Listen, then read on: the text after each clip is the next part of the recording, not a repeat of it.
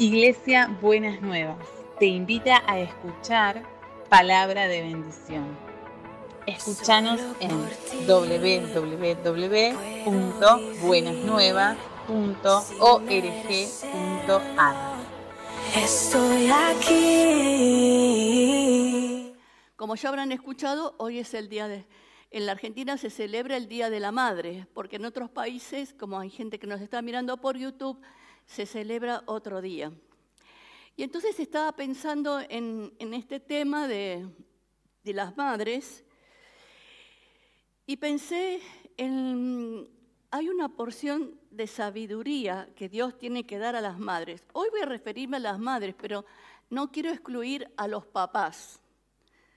Pero cada uno vive la paternidad y la maternidad de maneras diferentes. Dios nos hizo diferentes y nos hizo complementarios. Así que usted no se siente excluido si es papá eh, o está en proceso de serlo. Se completa el cuadro con padre y madre, con hombre y mujer, como el Señor siempre nos ha llamado. Y entonces quiero que lo veamos a, partir de cuatro madres que tuvieron sabiduría en una situación de, en diferentes situaciones de crisis. Y la sabiduría, vamos a definir desde, qué concepto de sabiduría trabajamos. La sabiduría implica estar abierto a la crítica y no aceptar las cosas solo como son. Eh, los sabios buscan siempre una manera mejor para hacer las cosas. Los sabios, las sabias, siempre buscan una manera mejor para hacer las cosas. Y Proverbios nos enseña que la sabiduría es tomar decisiones guiadas por lo que Dios nos dice y poder elegir lo bueno y rechazar lo malo. Entonces vamos, la primera mujer que vamos a ver es Manoa. Esta mujer no tiene nombre. Casualmente casi ninguna de las mujeres que vamos a hablar esta mañana han tenido nombre pero se la menciona en la Biblia como la mamá de Samson. Y es muy... Em, la sabiduría en el paternar y en el maternar tiene que estar envuelta de ternura, porque la sabiduría sin ternura es juicio sobre los hijos. Y los hijos necesitan esa guía y esa, esa orientación no solamente con sabiduría, con buen juicio, sino también con ternura. Y este relato que está en jueces de la mamá de Samson, cuando el Señor la llama, está lleno de ternura y al final va a terminar con una nota de humor que quiero que usted escuche el relato pensando, seguramente lo habrá leído los que eh, muchas veces, pero pensando en las circunstancias y poniéndose en el papel de los actores y las actoras del pasaje. Entonces dice jueces 13, ella era estéril, nunca había podido tener hijos, pero el Señor se le apareció a ella y le dijo, tú nunca has podido tener hijos, pero ahora quedarás embarazada y tendrás un niño.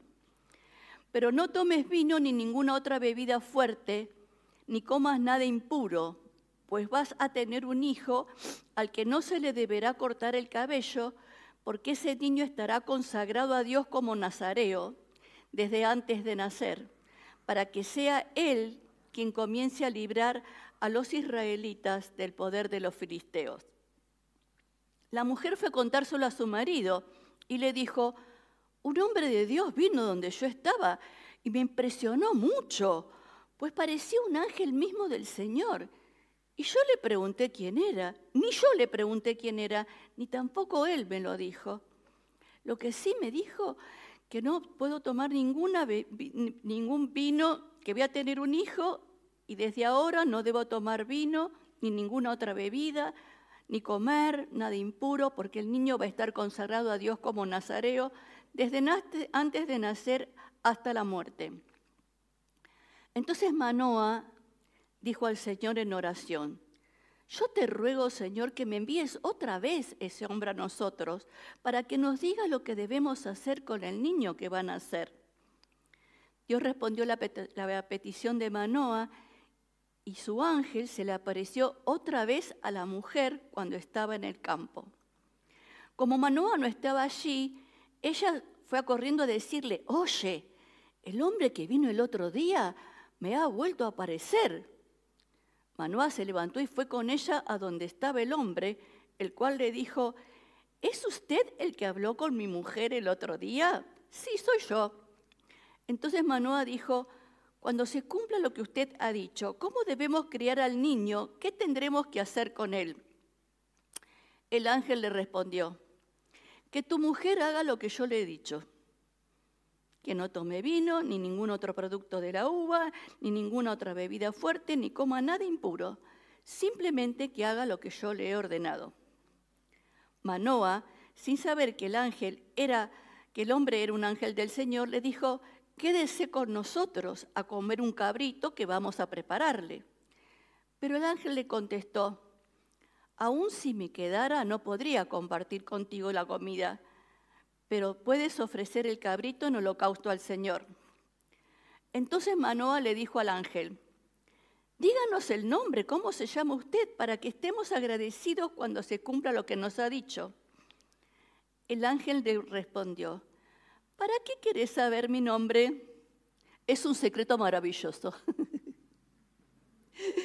y me pareció re que te tierno este, este, este, este eh, juego que hacía el ángel, ¿no es cierto?, con, con Manoa y la, y la mujer. Entonces, eh, el Señor eligió a la mujer de Manoa para que ella gestara el hijo, necesitaba obviamente a Manoa, si no, no podía. Eh, pero la eligió a ella y le dio las instrucciones a ella para que pudiera criar al hijo según lo que Dios le había dicho. Yo me imagino que, que si nosotras recibiríamos una visita así, pensaríamos que la vida de nuestro hijo va a ser toda fácil, porque es un elegido del Señor. Pero la verdad que si lo pensamos como madre, a, la mamá de Samson, no le fue una vida fácil criar a ese hijo, porque Samson era terco, era peleador, era mujeriego. Eh, lo primero que hizo fue elegir una mujer que no era de, los israelitas y los padres le dijeron, ¿por qué no buscaste una creyente? Y entonces eh, él le dijo, no, porque a mí me gusta y no sabían que eso también estaba, los padres no sabían que eso estaba en los planes del Señor. Pero la vida de, de Sansón fue una aventura bastante compleja, ¿no es cierto? Tenía eh, cosas muy fuertes, como la fortaleza que Dios le había dado, pero cosas muy débiles. Era muy sensible a la compañía femenina. Entonces, eh, yo pienso que en algún momento la mamá de, de Samson habrá pensado, Dios me dijo que iba a ser consagrado todo el tiempo. No lo veo tan consagrado. Y habrá pensado, yo no crié un hijo para que viviera así. Nunca pensamos una cosa así. A veces pensamos, de nuestros hijos. No lo criamos para esto.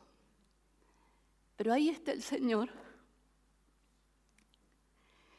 Y el Señor dice, independientemente de las circunstancias, hay un propósito que tengo para él o para ella, que no voy a desistir de cumplirlo, porque mi propósito al fin se cumplirá. Y esa es la madre y el padre que oran en momentos de crisis. Y esa es la sabiduría que Dios tiene que traer para poder eh, sortear esos momentos difíciles, manejando la firmeza, manejando la ternura. Y yo me imagino que cuando la mamá de Samson lo acunaba, le contaría, vino el ángel y nos visitó y, le contaría la historia 20 veces algo de esa historia le quedó a, Samson porque sabía que no podía cortarse el cabello porque ahí estaba su fuerza y sabía que era consagrado. Lo sabía, pero no siempre la vida reflejaba esa consagración. Pero al final el Señor cumplió su propósito en Sansón. Y el Señor va a cumplir el propósito, no importa las circunstancias, en cada hijo o en cada hija de ustedes.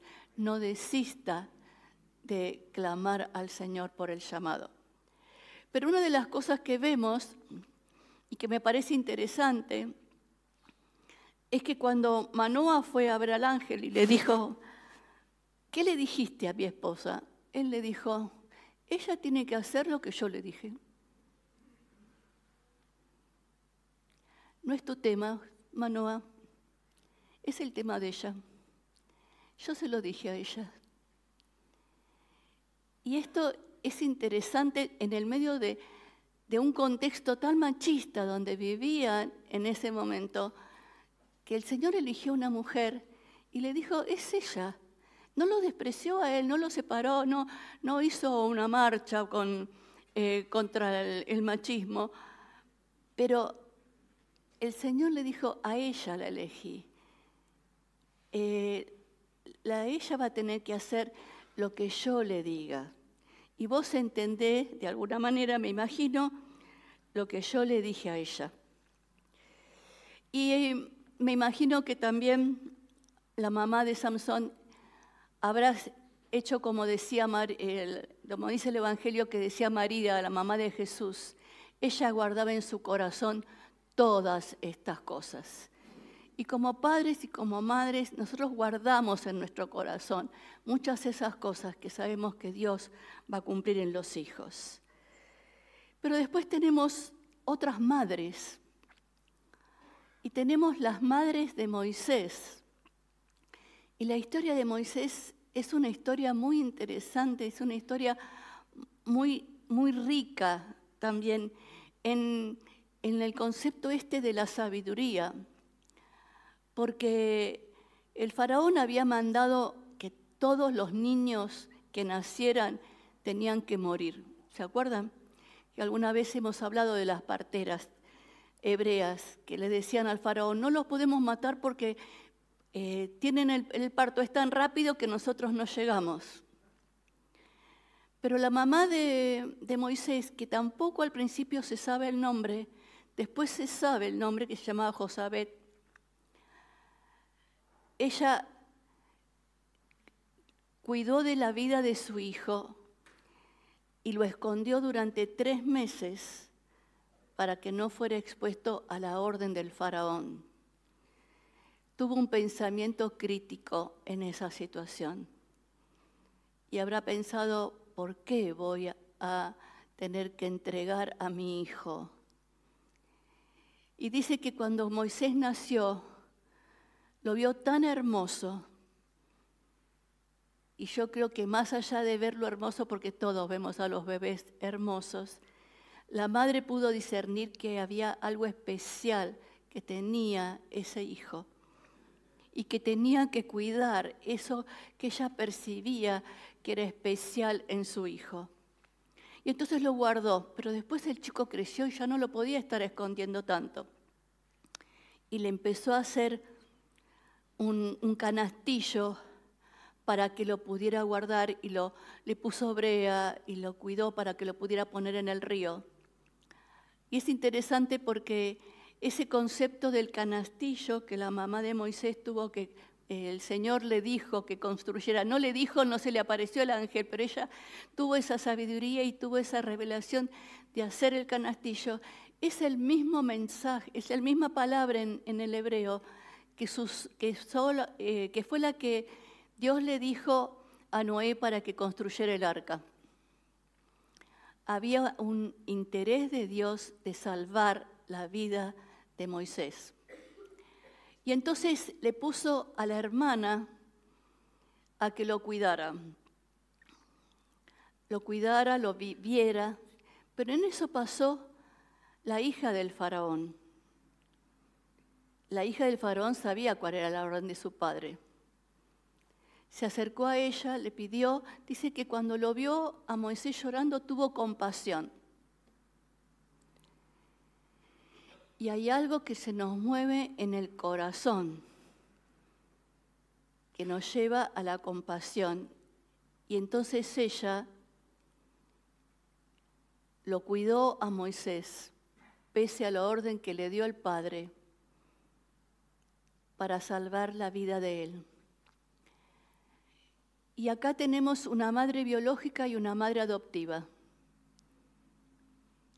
que se respetaron cada una y tuvieron un liderazgo compartido. En realidad el liderazgo compartido era con tres mujeres, las dos madres y Miriam, la hermana de, de Moisés, pero que pudieron identificar que a ese niño había algo especial, que había que cuidarlo, que había que protegerlo, y que había que defenderlo frente a la violencia del contexto. Y Germán nos hablaba de la trata de niños y de la esclavitud.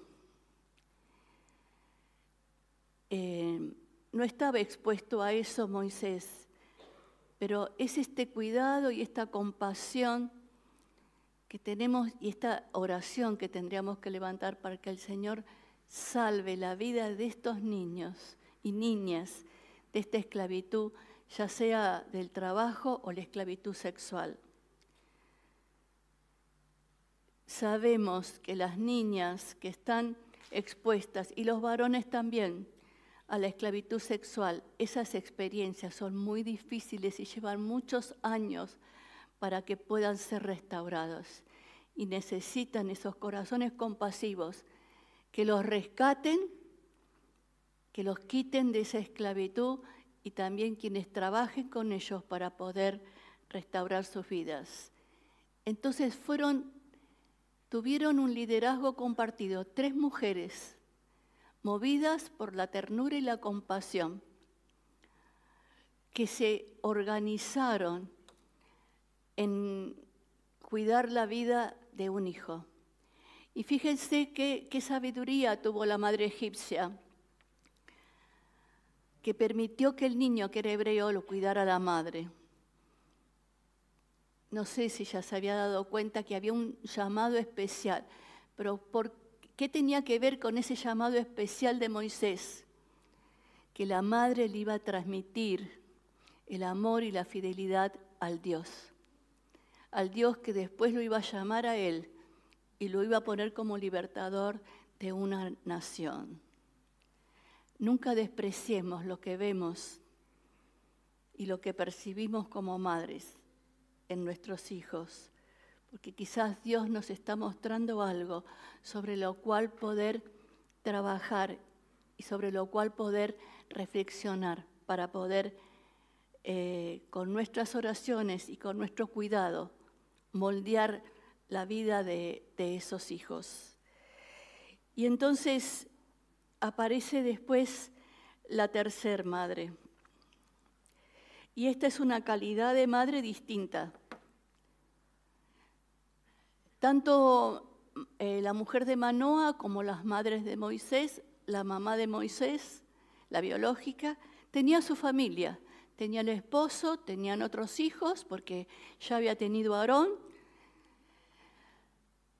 pero Dios le puso ese propósito y esa carga en ella, de poder llevar a cabo este trabajo que es preservar la vida, cuidar la vida, nutrir la vida, guiar una vida para que pueda cumplir el propósito de Dios.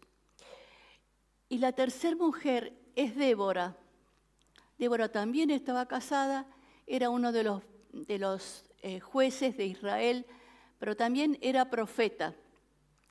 Y ella se sentaba, dice, en una palmera, la palmera de Débora, donde venía la gente a recibir el consejo, la sabiduría que ella tenía para impartir.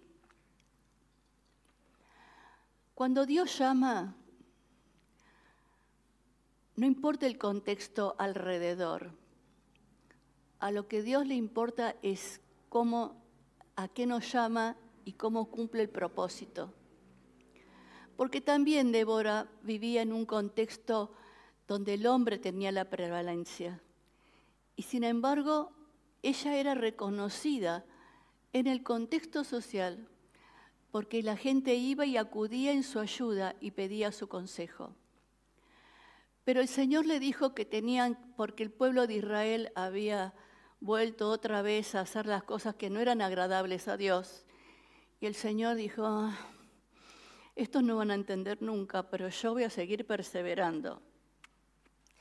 Y entonces eh, le dijo a Débora que le tenía que llamar a Barak para que vaya a la guerra. Y era, era muy amenazante la situación, porque ellos estaban siendo muy perseguidos. No era una situación en la cual pudieran sentir que era fácil salir a la guerra. Y yo me imagino que Barak se habrá sentido muy expuesto frente a esa situación. Entonces le dijo, si no venís conmigo, no voy a ir. ¿Qué significaría que Barak le dijo, si no vas conmigo, no voy a ir? ¿Qué tenía Débora que le daba seguridad a Barak?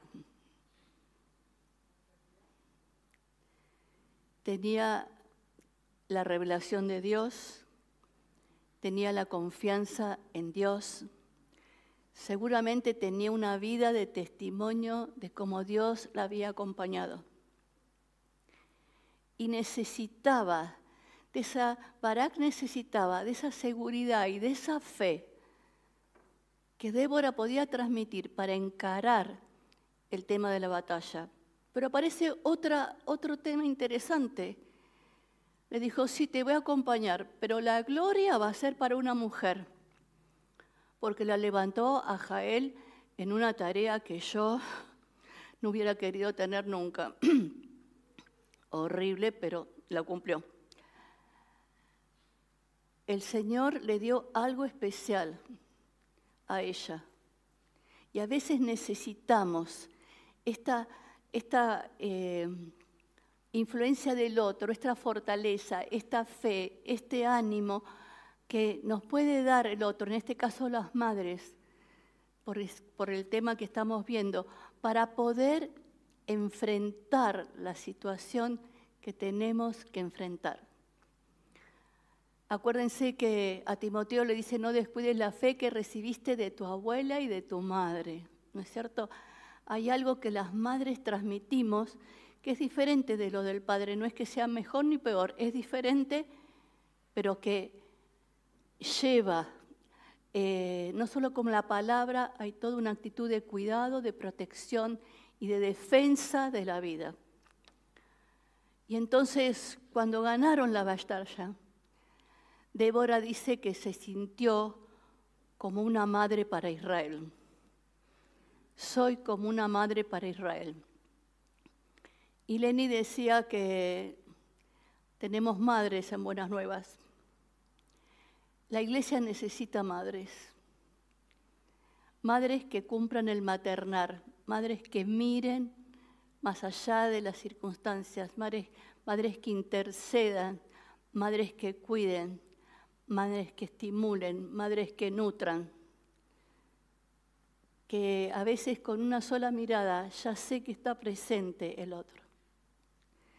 La iglesia necesita madres. También necesita a los padres, pero muchas veces no se habla a menudo de este maternar que tiene que ver con la madre. Ahora, ¿qué ha llamado el Señor a las madres? Las madres tenemos que reflejar el corazón materno de Dios. Ese es el llamado a las madres a reflejar el amor y lo materno de Dios. Siempre Norberto habla de las madres del Paco, de las madres de la plaza. Y la madre tiene esta cosa de incondicionalidad que a veces al papá no le resulta tan fácil. Esta incondicionalidad, de permanecer más allá de las circunstancias y perseverar en el maternar. Y la iglesia necesita también madres. Y yo en esta mañana Quiero honrarla a Carmen. Ella está desde el principio en la iglesia. Muchas veces lo vemos a Norberto en todo lo que él ha hecho, pero detrás de él está ella. Y ella ha sido una madre para esta iglesia. Los que están más nuevos quizás no saben, pero cuando Norberto viajaba mucho, la que seguía estando y la que seguía sosteniendo era ella. Y yo la quiero honrar en este día como una madre para nuestra comunidad de fe, que la sigue usando y le sigue dando esa sabiduría que a veces ella le esconde, yo le la peleo para que la saque, eh, pero que Dios le ha dado esos dones y esa gracia a ella. Entonces, cada uno tenemos nuestro llamado, cada uno tenemos nuestros dones, sea por un don en específico o sea por nuestras condiciones naturales biológicas, el maternar o el paternar. Y eso es lo que nos llama el Señor. La iglesia necesita padres y madres sanos, pero no para ponernos, yo soy tu mamá, me tenés que obedecer. No, no desde ahí, desde el lugar de, de transmitir lo materno, el amor, el cuidado, la protección, el mirar. Ponete el saquito porque hace frío. ¿No? Entonces, de decir es eso materno que, y también lo paterno, que es la firmeza, la, la, seguridad, la protección. Si tuviéramos liderazgos que sean firmes, pero que pudieran desarrollar el corazón paterno y materno de Dios, la iglesia funcionaría de otra manera. No funcionaríamos desde el como queremos, sino desde cuál es nuestra misión. ¿Qué tenemos que revelar de Dios a los otros? ¿Qué tienen que ver los otros en nuestras vidas? entonces yo quiero honrar a las diferentes características de madre. Las madres por elección, como son las madres del corazón. Quiero honrar a esas mujeres que a lo mejor todavía no han podido tener hijos y están esperando. Y quiero voy a orar por ellas, porque el Señor tiene un propósito para la vida de ellas. Y quiero orar también y honrar a las madres espirituales, porque necesitamos cada una de estas características. Necesitamos a todos los tipos de madres para poder construir una comunidad que verdaderamente refleje lo que es la gloria de Dios en las relaciones interpersonales. El Señor quiere revelar su gloria el Señor quiere revelar su presencia, pero de esta manera cuidadosa, tierna, suave, sin, sin gritos ni, ni, ni show. Quiere manejarse en este silbo suave que es la presencia del Señor, donde el Señor derrama y revela su corazón de padre o madre según como sea su necesidad. Oramos, Señor, vos nos llamás a poder cumplir ese propósito que en algunos tiene que ver con, con ciertos dones y en otros tiene que ver con este, esta cualidad de madre de diferentes maneras. Pero nosotros vos nos llamás a cuidar la vida y a ser dadoras de vida a las mujeres.